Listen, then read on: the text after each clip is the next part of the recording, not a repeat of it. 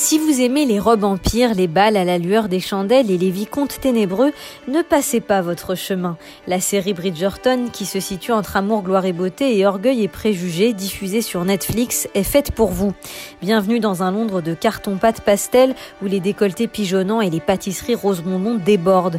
Nous sommes en 1813, c'est la Régence, cette période qui a inspiré les livres de la célébrissime romancière britannique Jane Austen. Et justement, la série Bridgerton, basée sur les romans à l'eau de rose américain de Julia Quinn reprend certains codes du roman d'apprentissage à l'anglaise. Aînée d'une fratrie de huit enfants, Daphne Bridgerton fait son entrée dans le grand monde. Miss Daphne Bridgerton. Tu n'imagines pas ce que c'est de savoir que sa vie tout entière se réduit à un seul instant.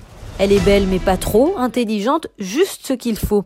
Adoubée par la reine, Daphné est le joyau de la saison, mais la concurrence est rude pour se caser avec le meilleur parti possible. Les balles prennent alors des allures de Tinder géant où d'habiles mamans orchestrent les unions de leur progéniture. Voilà comment elles ont été élevées depuis leur naissance. Lesquelles de ces jeunes filles réussiront à décrocher une promesse de mariage Daphné rencontre alors Simon Bassett, le séduisant et mystérieux Duke of Hastings, interprété par Régé Jean Page, dont la performance d'acteur ne laissera personne indifférent. Mais le duc, lui, n'a qu'une seule idée en tête, ne pas se marier. Daphné met alors en place un stratagème avec Simon, faire croire à leur union et faire ainsi monter les enchères auprès de prétendants rivaux. Mais bien sûr, ce petit jeu finira par se retourner contre eux.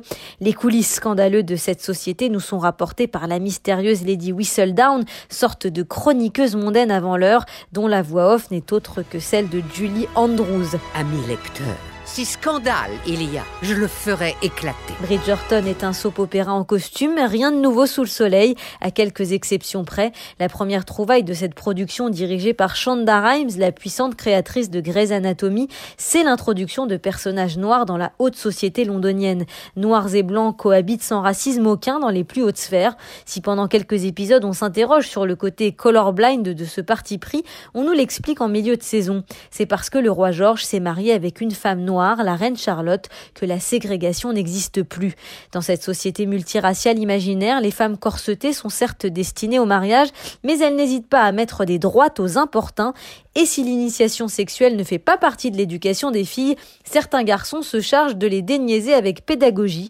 Le Duke of Hastings saura notamment prodiguer à sa future certains conseils précieux dans la connaissance de soi, ce qui donnera lieu à plusieurs scènes torrides mais finalement assez conventionnelles. Tu penses que sous prétexte que je suis une je suis incapable de faire mes propres choix de vie. Depuis quelques jours pourtant, l'épisode 6 fait l'objet d'une controverse.